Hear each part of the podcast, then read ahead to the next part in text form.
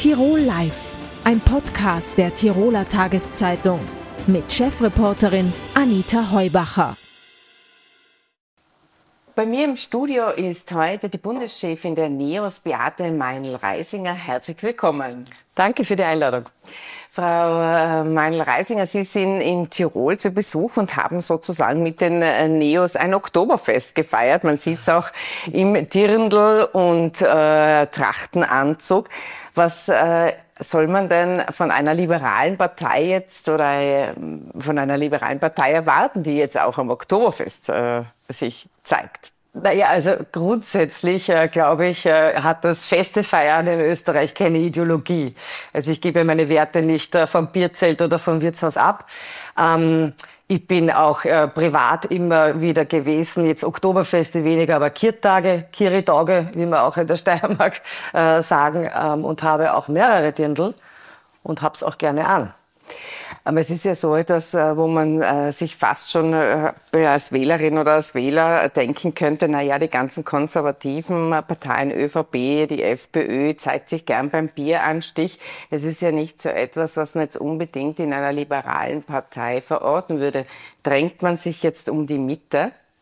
Ich glaube, so wie ich es gesagt habe, das darf keine Ideologie haben. Und ich glaube auch, ähm, es bringt uns nicht weiter, ähm, Themen wie die Tracht oder Brauchtum oder auch Heimat zu einem Kulturkampfbegriff zu machen, wo eine Partei oder Konservative oder bei uns auch Rechtspopulisten bis Rechtsextreme glauben, sie haben da ein Anrecht drauf. Das sehe ich absolut nicht. Und noch einmal, feiern können wir immer, diesmal halt auch beim Oktoberfest. Also die Botschaft äh, an die liberalen Denker ist sozusagen, man kann sich amüsieren, wo auch immer jeder und jede sollte doch das Leben leben, das er oder sie möchte.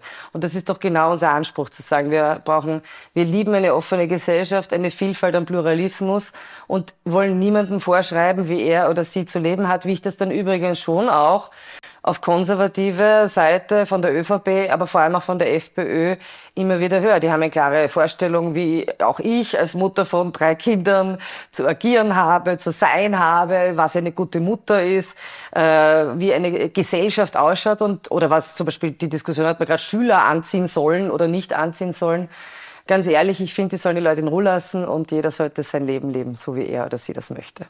Jetzt sind Sie in Tirol, da haben die Neos bei den letzten Landtagswahlen nicht so furore-mäßig abgeschnitten. Man hatte plus ein Prozentpunkt, der liegt bei sechs Prozent. Und der Spitzenkandidat Dominik Oberhofer hat ein bisschen damit zu kämpfen, dass er, das sehen ihre Parteistatuten so vor, nicht noch einmal antreten äh, wird. Ist das ein Schaden äh, für einen Spitzenkandidaten, dass man dann sagen muss, man tritt nicht mehr an? Nein, das ist kein Schaden. Ganz im Gegenteil. Ich finde, das Großartige hat da zugelegt, ist gewachsen. Ich habe es auch gestern gesehen beim Oktoberfest, es kommen immer mehr neue Leute zu uns. Das heißt, wir sehen ein starkes Wachstum und das äh, ist die gute Arbeit von Dominik, die er hier macht, sehr hartnäckig. Auch im Aufdecken von Freundelwirtschaft, Mauscheleien und Korruption, da ist er ja wirklich äh, sehr hartnäckig. Und ja, wir Neos haben gesagt, vor etwas über zehn Jahren haben wir uns gegründet, Politik muss anders gehen, muss ihnen gut gehen. Und was wir erleben, ist diese Sesselkleberei, dass man irgendwann bei Politikern das Gefühl hat, die machen das seit Jahrzehnten, es gibt kein Feuer mehr, keine Leidenschaft, kein Eintreten wollen für irgendwas, sondern es geht nur noch darum, dass äh, jeder an seinem Amt festklammert oder teilweise noch schlimmer, sich versucht, einen Vorteil rauszuholen. Und daher diese Funktionsperiodenbeschränkungen. Ähm, es gibt die Möglichkeit, mit höheren Hürden auch nochmal anzutreten. Er hat für sich aus gesagt, das ist äh, seine Deadline, was den Landessprecher angeht. Aber er ist es ja noch eine Zeit lang. Und äh, so wie ich ihn leidenschaftlich erlebe, denke ich, dass er auch der Politik noch erhalten bleiben wird lange. Und jetzt kämpfen wir gemeinsam für die nächsten Wahlen. Innsbruck, ganz wichtige Wahl für uns. Europawahl und Nationalratswahl und da ist er ja mittendrin statt nur dabei. Sie haben heute ein T-Shirt äh, an, stoppt den Boden, Fraß. Da sagen ganz viele Raumordner, dass es eben daran auch scheitert, dass äh, die örtliche Raumordnung in den Händen der Bürgermeister respektive der Gemeinderäte liegt. Würden Sie das ändern? Das haben Sie ja schon einmal, glaube ich, gefordert. Ja. Bleiben Sie dabei? Gehört das auf eine andere Ebene? Ja, das gehört auf eine andere Ebene. Und äh, es ist schon, ich freue mich, dass es jetzt so ein Thema wird und dass es auch medial aufgegriffen wird. Ich habe das, das ist jetzt schon über zwei Jahre her, thematisiert. Äh, da auch damals im Sommer Starkwetterereignisse. Man sieht, der Boden kann das nicht aufnehmen und wir haben ein richtig großes Thema in Österreich. Ich habe auch thematisiert, dass es eine gewisse Schwierigkeit hat, wenn das auf Gemeindeebene ist, weil einfach auch Bürgermeister sich bei mir melden und sagen, du, ich bin da in Interessenskonflikten. Ja, wie man es ja auch sieht bei ÖVP und Genau, und ich wollte sagen, manchmal ist es nicht nur ein Interessenskonflikt, sondern ein Selbstbedienungsladen. Ähm, und interessanterweise ausgerechnet der Herr Riedl, damals noch Gemeindebundpräsident, jetzt ja bedauerlicherweise nur mal zur Seite getreten. Ich finde, das sollte er gänzlich den Hut nehmen, auch als Bürgermeister hat damals äh, wirklich gegen mich gewettert, wie ich sowas sagen kann. Und ich finde, ähm, auch die Bürgermeister haben sich verdient, dass sie hier äh, Unterstützung bekommen und vor allem nicht in diesen Verdacht geraten, der ja jetzt verschärft wird durch den Fall Riedel oder auch die SPÖ-Bezirksvorsteher in Wien, dass es eben ein Selbstbedienungsladen ist und ja, das gehört auf eine höhere Ebene. Auf die Bezirkshauptmannschaftsebene? Das, ist, das ist eine Möglichkeit. Also in Bayern beispielsweise ist Macht das so. Dann ist es der Landkreis und dort und das ist, glaube ich, auch eine Grundbedingung, es ist viel zu viel politisch verfilzt in Österreich. Ähm, das muss eine sachliche Fachabteilung sein, die das macht. Aber es kann natürlich auch die Landesebene sein. Schwierig wird es dann, wie in der Causa Riedl in Niederösterreich, wenn das sozusagen der ÖVP-Bürgermeister, der 30 Jahre lang Landtagsabgeordneter für die ÖVP war, äh, die ÖVP in Niederösterreich seit Jahrzehnten an der Macht ist und äh, so wird das dann auch genehmigt. Das geht natürlich nicht. Das sind Interessenskonflikte. Also, wenn ich Sie richtig verstehe, dann können es entweder die Bezirkshauptmannschaft sein oder sogar äh, Landesebene. Landesebene, aber mir ist wichtig, Fachabteilung, sachliche Entscheidung. Der zweite Vorschlag, den wir aber gemacht haben, ist äh, im Zuge der Finanzausgleichsverhandlungen einen Anreiz zu setzen, aber umgekehrt auch ähm, die Route in die Hand zu nehmen. Weil wir wissen, dass viele Bundesländer äh, ihre Ziele, Bodenschutzziele auch nicht erreichen. Es wird eigentlich schlimmer statt besser. Und im Rahmen der Finanzausgleichsverhandlungen könnte man schon sagen, okay, kein Zaster bei zu viel Pflaster, wenn Bodenschutzstrategien nicht eingehalten werden oder auch gar keine vorliegen, dann gibt es weniger Geld. Kommen wir vielleicht nach äh, Innsbruck, wo ja im nächsten Jahr im April die Gemeinderatswahlen anstehen. Da hat sich jetzt äh, die ÖVP mit der bürgerlichen FI für Innsbruck wieder vereinigt und es gibt einen gemeinsamen Kandidaten, den Sie ja aus Wien sehr gut kennen. Florian Doski, der jetzige noch äh, Staatssekretär für Digitalisierung. Ähm, wie will man es denn anlegen seitens der NEOS? Letztes Mal hatten Sie in Innsbruck 4,8 Prozent. Wie viel sollen es werden und wie will man es anlegen? Ja, wir wollen wachsen, aber ich glaube, es geht vor allem um was anderes. Ich ähm, bin natürlich jetzt nicht äh, täglich in Innsbruck, aber ich krieg's mit und ich habe es auch gestern gehört. Ähm, es ist äh, ein zerstrittener Haufen da. Es geht überhaupt nichts weiter. Auch der Bürgermeister Willi äh, sitzt da auf seinem Posten und hat eigentlich die letzten Jahre absolut nichts weitergebracht. Und die Leute verstehen das nicht. Ähm, es muss doch eine Stadt wie Innsbruck, die ja auch gerade für 30.000 Studierende äh, eine Stadt ist und damit eine, eine, muss die Chancenstadt für Junge werden. Und dazu muss ich doch nach vorne gehen und was weiterbringen. Aber es wird irgendwie nur gestritten. Und ja, die Julia Seidel, unsere Gemeinderätin, äh, wird hier ins Rennen gehen. Sie, bei uns gibt es, ist es ja auch anders als in anderen Parteien. Bei uns entscheiden das ja auch in dem Fall Innsbruckerinnen. Nicht sondern genau, also wir machen das nicht hinter verschlossenen Türen, ein Vorstand und äh, da wird halt ausgemacht, sondern bei uns gibt es ja auch diese Vorwahlen, wo alle Innsbruckerinnen und Innsbrucker eingeladen sind, mitzutun und mitzuentscheiden, wer für NEOS kandidiert. Sie bewirbt sich dafür, befindet das großartig, weil ich weiß, dass ihr auch als junge Mutter und als Unternehmerin diese Chancen, gerade der Jungen, äh, in Bezug auf Bildung, aber auch in Bezug auf die Möglichkeit, etwas aus seinem Leben hier zu machen und auch wirtschaftlich erfolgreich zu sein, enorm am Herzen liegt. Aber dazu muss sich Innsbruck auch nach vorne bewegen. Und was wir bis jetzt sehen, war das nicht der Fall. Ähm, in Innsbruck wird jetzt neu eingeführt die 4%-Hürde. Das hat es bis jetzt noch nicht gegeben. Was passiert denn, wenn NEOS äh, diese 4%-Hürde in Innsbruck nicht schafft? Ah, da bin ich sehr zuversichtlich, dass wir das schaffen werden und dass wir zulegen werden. Aber man hat ja auch in Salzburg äh, die Regierungsbeteiligung verloren. Salzburg war eine schwierige Situation. Da darf man nicht vergessen, wir sind zum ersten Mal angetreten und von 0 auf 100 direkt in die äh, Landesregierung gekommen. Das haben wir super gemacht. Und ich möchte auch sagen, ähm, wie wichtig es war, was unsere Landesrätin gemacht hat, weil wir jetzt bei dem für uns so wichtigen Thema Bildung und Kinderbetreuung sehen, welche Rückschritte jetzt dort die schwarz-blaue Koalition macht. Also anstatt wirklich zu sagen, wir müssen das besser machen für die Kinder, für die Frauen, für die Mütter, für die Familien, ähm, wird jetzt irgendwie da philosophiert, dass man Herdprämien auszahlt und eigentlich nicht investiert in die Kinderbetreuung. Und da bin ich wieder bei dem, was ich eingangs gesagt habe. Die FPÖ und jetzt auch die ÖVP will uns Müttern, will den Familien vorschreiben, wie sie es am besten machen sollen. Und das wollen wir nicht. Aber ja, wir haben uns sehr stark konzentriert auf die Landesregierung und nicht auf die Parteistrukturarbeit. Da gab es große Defizite. Ähm, und ähm, gut regieren allein reicht nicht. Das ist ein teures Lehrgeld, das wir gezahlt haben. In Salzburg stellen wir uns jetzt neu auf. Kommen wir jetzt zum Schluss noch zur Bundesebene. Da äh, können Sie sich vorstellen, mitzuregieren und Sie wollen auch mitregieren. In welcher, in welcher Konstellation soll das dann stattfinden? Das ist kein Selbstzweck. Und ich bin nicht in die Politik gegangen, um ein Amt zu haben oder um zu sagen, ich will unbedingt ein Regierungsamt oder Regierungsmitglied Vizekanzlerin wird ja... Das ist mir völlig wurscht. Äh, mir geht es um was anderes. Schauen wir mal an, wo sich das Land hinentwickelt. Wir stehen nicht gut da. Ähm, ich weiß, glaube an Österreich, das tue ich ja eh. Aber ich glaube nicht mehr an die Politik. Ich glaube nicht mehr an diese Regierung, dass die was weiterbringen. Ähm, wir stehen wirtschaftlich schlecht da. Die Wirtschaftsbetriebe sind mit dem Rücken an der Wand. Die Teuerung ist enorm. Und viele Menschen, gerade auch in der Mitte, merken, ich kann mir mit meiner Arbeit nichts mehr aufbauen. Und das ist es, was wir wieder brauchen. Wir brauchen ein ähm, mutorientiertes, chancenorientiertes Wohlstandsversprechen für alle. Und ich will nicht in einem Land leben, wo eine Partei wie die FPÖ, die auch mir als Mutter vorschreiben will, wie ich zu leben habe, wieder regiert äh, und uns vielleicht auch noch aus dem äh, gemeinsamen Europa hinausführt. Da ist vieles im Argen. Das müssen wir besser machen. Aber Österreich allein kann ganz viele Probleme nicht lösen. Und daher muss es Alternativen geben, die aber endlich was weiterbringen. Aber da möchte ich Sie noch fragen, weil wir feststellen, dass in den Umfragen jetzt schon seit Monaten die FPÖ auf Bundesebene Platz 1 ist. Neos äh, stagnieren da etwas. Ähm, woran liegt das Ihrer Meinung nach?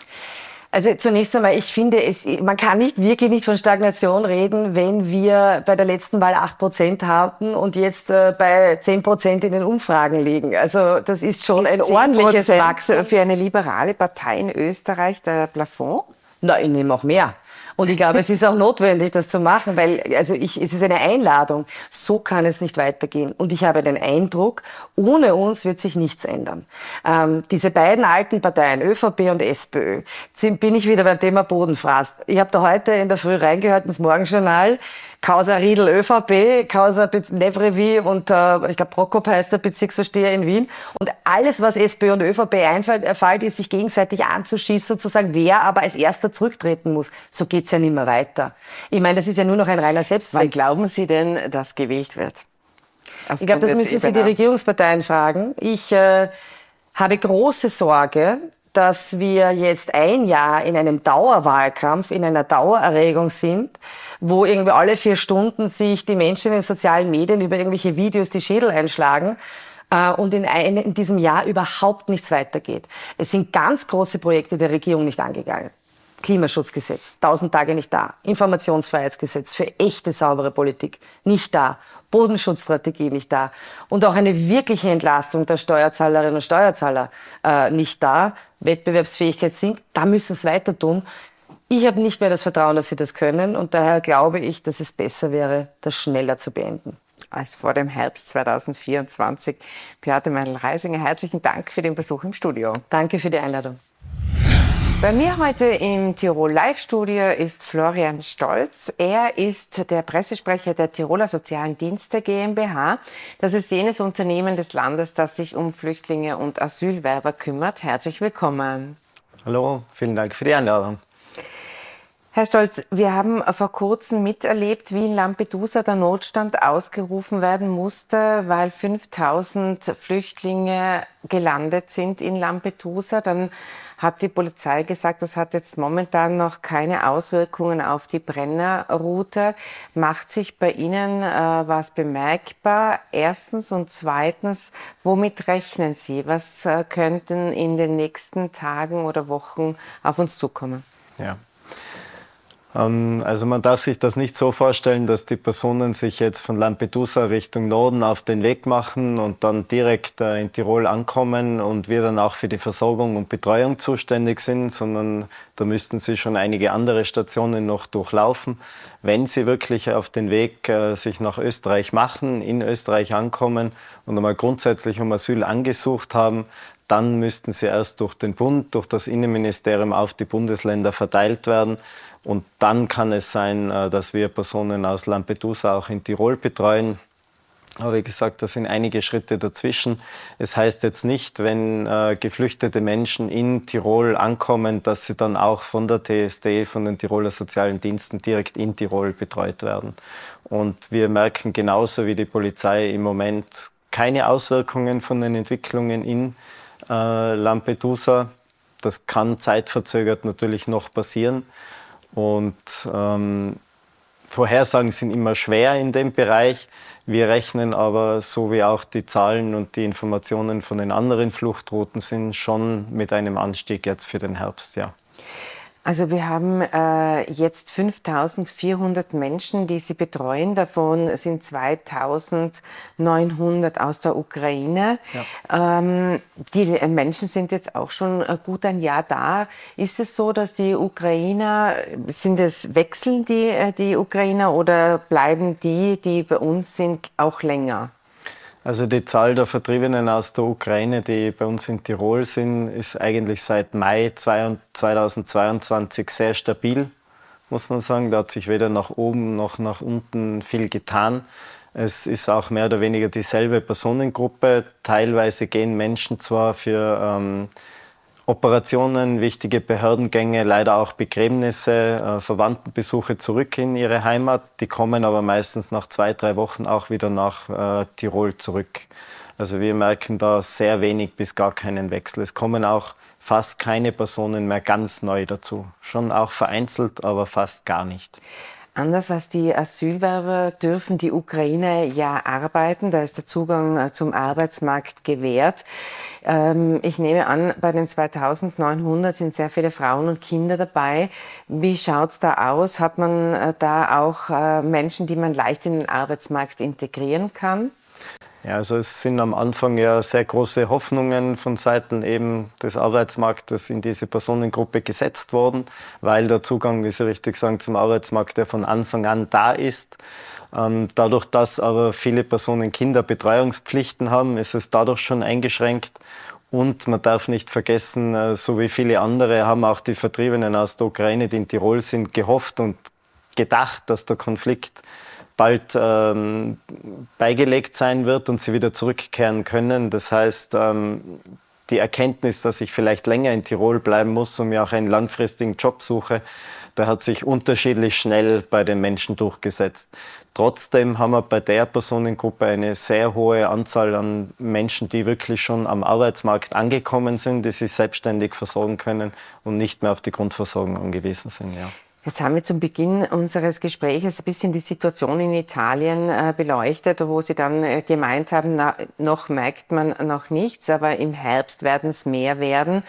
Ja. Ähm, das liegt auch daran, weil die, die Menschen sich nicht sofort Richtung Norden bewegen, sondern äh, in Italien vielleicht noch Jobs machen oder woran liegt das? Richtig. Also uns geht es in unserer täglichen Arbeit auch oft so und wir müssen uns immer wieder daran erinnern, äh, geflüchtete Menschen sind keine homogene Gruppe. Da muss man immer schauen, das sind sehr unterschiedliche Motive, unterschiedliche Kulturen, unterschiedliche Verhältnisse, aus denen die Menschen kommen. Und so unterschiedlich sind auch die Ziele, äh, warum sie jetzt in Europa angekommen sind. Und es gibt natürlich gerade bei der Personengruppe, die in Italien ankommt, schon ein Bestreben, einmal zuerst Arbeit zu finden, vor allem in der Landwirtschaft, in der Produktion in Italien, wo das einfach leichter möglich ist als in Österreich, wo es einfach äh, andere gesetzliche Rahmenbedingungen dafür gibt. Und wenn jemand zum Beispiel aus, aus ehemaligen Kolonialstaaten äh, von Frankreich kommt, dann führt der Weg eher schneller durch Italien durch, nach Frankreich, weil zum Beispiel die Sprache schon vorhanden ist. Also da gibt es ganz unterschiedliche Motivationen einfach. Äh, wenn wir Richtung Norden schauen, Richtung Deutschland schauen, da ist ja in Bayern sind äh, am 8. Oktober Wahlen und äh, Bayern hat jetzt äh, sehr stark damit begonnen, Flüchtlinge nach Österreich zurückzuweisen. Jetzt gilt das Dublin-Abkommen. Wie verhält sich dann das eigentlich? Ist dann Österreich oder Italien äh, zuständig für diese Asylwerber, die von Deutschland zurückgewiesen werden? Ja. Das Dublin-Abkommen sagt, besagt im Grunde, ich muss mein Asylverfahren äh, dort absolvieren, wo ich die EU als erstes betreten und um Asyl angesucht habe. Aber demnach äh, hätten wir überhaupt keinen einzigen Asylwerber. Ja, Österreich, äh, wir haben schon doch einige Jahre jetzt keinen Mehrzugang mehr. Wir sind ein Binnenland in der EU. Man muss ein äh, anderes EU-Land durchqueren auf dem Landweg, um nach Österreich zu kommen. Und wie ich richtig sagen, wenn es nach dem geht, dürften wir eigentlich kaum Asylanträge bei uns haben. Aber der Knackpunkt ist der, man muss ähm, der Person erst einmal nachweisen, beziehungsweise mit dem Herkunftsstaat, wo die Personen zu uns gekommen sind, sich einig werden, ob das Dublin-Verfahren wirklich dort stattfinden soll und kann. Und das ist dann auch die Problematik, warum viele Personen, die zwar von Deutschland zurückgeschoben werden nach Österreich und wir auch sagen könnten, ja, die sind über den Brenner gekommen, wir schieben sie auch noch einmal weiter, dann doch oft ihr Asylverfahren in Österreich absolvieren. Mhm, das heißt also, das ist dann Österreich zuständig oder Richtig, das wird dann in Österreich gemacht. Was immer sehr strittig ist, ist die äh, Quote. Wie verteilen sich die Asylwerber in Österreich? Da ja. haben wir uns zwar gesteigert auf derzeit 80 äh, Prozent. Ähm, wir sollten 100 Prozent erreichen, wobei das ja immer schwierig ist, weil Wien seine Quote ja stets übererfüllt. Was würden Sie denn meinen, was das Maximum der erfüllbaren Quote für Tirol ist? Ja, also es ist wirklich eine äh, schwierig zu beantwortende Frage, weil die äh, Quote der Verteilung der Flüchtlinge richtet sich nach der äh, Einwohnerzahl im, im Bundesland. Wenn es nach dem geht, haben wir ca. 8,5 Prozent der äh, Gesamtbevölkerung in Österreich. Das heißt, wir nehmen auch 8,5 Prozent aller im Asylverfahren befindlichen Personen in Österreich auf. Und diese Zahl ist doch um ein paar tausend äh, eigentlich höher, als wir im Moment betreuen, also höher als diese 5400. Daher kommt jetzt der 80 Prozent äh, Stand. Richtig, deswegen sind wir nicht bei den 100 Prozent. Da fehlen uns äh, einige. Und das ist am Ende eine politische Entscheidung, wie viel Tirol äh, aufnehmen möchte. Ja. Haben wir Platz? Wir halten ja immer Wohnungen vor, was ja auch zum Teil kritisiert wird politisch, weil das natürlich was kostet. Für die leeren ja. Wohnungen muss man ja auch Miete zahlen. Ähm, wie viele Plätze wird es denn noch brauchen oder was ist da die Stoßrichtung? Also wir sind jetzt dabei, ähm, für heuer wird es noch eine große Unterkunft geben, die eröffnet wird. Das ist in Innsbruck in der Trindelgasse. Dort sind wirklich 100 Plätze an Vorhaltekapazität noch einmal vorgesehen, die wirklich gar nicht belegt werden, außer im Notfall. Bei den anderen Vorhalteplätzen wird dann schon äh, nach Bedarf immer wieder belegt, um eben nicht äh, einen Leerstand und dafür Kosten zu produzieren. Und in Innsbruck würden diese 100 Plätze einmal wirklich rein für Notfälle vorgehalten werden. Jetzt ist die Triendelgasse unser größtes äh, Asylwerberheim jetzt schon. Also die 100 Plätze würden dazukommen. Das heißt also, wenn man diese 100 Plätze jetzt rechnet, sind das auch die Menge, wo die DSD ein bisschen kalkuliert, was im Herbst auf uns zukommen könnte an Plus oder? Ja, also wie zuerst schon gesagt, ähm, es ist, man darf sich das nicht so vorstellen, die Menschen kommen über den Brenner, stellen Asyl in Tirol und müssen dann sofort in Tirol untergebracht werden. Die haben die Verpflichtung, zuerst nach Dreiskirchen, nach Schwächert, nach Dahlham in ein Erstaufnahmezentrum des Bundes äh, gebracht zu werden. Da werden sie erkennungsdienstlich behandelt, es wird der Lungenröntgen gemacht, es gibt medizinische Untersuchungen, Altersfeststellungen der ganze Prozess dauert einige Zeit und erst dann werden sie wieder auf die Bundesländer verteilt. Aber natürlich kann dann im Herbst die Anfrage an Tirol einmal kommen, ihr müsst jetzt einmal schnell 50 oder 100 aufnehmen, um diese Erstaufnahmezentren äh, in Österreich zu entlasten. Und darauf äh, bereitet man sich mit diesen Plätzen vor. Ja. Dann hätte ich noch äh, eine Frage zum Schluss. Es wird ja sehr viel diskutiert über Fachkräftemangel, Arbeitskraft, äh, Arbeitskräftemangel. Ist das etwas, wo ja auch die Asylwerber immer ins Spiel kommen, wo manche fordern, der Zugang zum Arbeitsmarkt sollte auch für Asylwerber geöffnet werden? Ist das etwas, was dort auch ankommt bei den Betroffenen? Wird es bei den Betroffenen auch diskutiert? Treibt das die Leute um? Absolut. Also wir haben bei uns ein eigenes Team äh, vom Tiroler Integrationskompass, die eine Kompetenzfeststellung machen, die mit den Leuten schauen, wie ist die Bildungsbiografie bis jetzt gewesen, welche Arbeitsstellen hat es schon gegeben und welche Ziele gibt es vor allem in Österreich, also wo wollen sie beruflich hin. Und da gibt es ein bisschen einen Realitätscheck dann von unserer Seite, weil viele Nachweise, die man in Österreich braucht, um gewisse Berufe zu erreichen, woanders einfach mhm. anders oder nicht da sind. Ähm, grundsätzlich gibt es da aber natürlich für den Arbeitsmarkt sehr viel äh, Interesse. Aber wie schon zuerst gesagt, es ist so eine inhomogene äh, Gruppe, dass die Voraussetzungen komplett unterschiedlich sind. Wir haben Ärzte, Ärztinnen, die morgen anfangen könnten, ja? Mhm. Und wir haben natürlich auch Menschen, ähm, die auch in der Muttersprache nicht alphabetisiert sind und wo ein weiter Weg einfach noch zu beschreiten ist, bevor sie in den Arbeitsmarkt ähm, einsteigen können.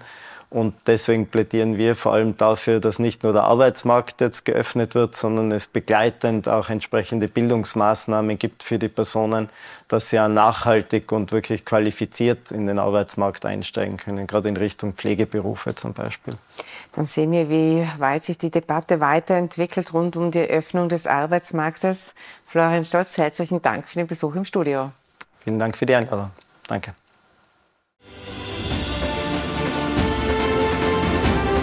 Tirol Live, ein Podcast der Tiroler Tageszeitung.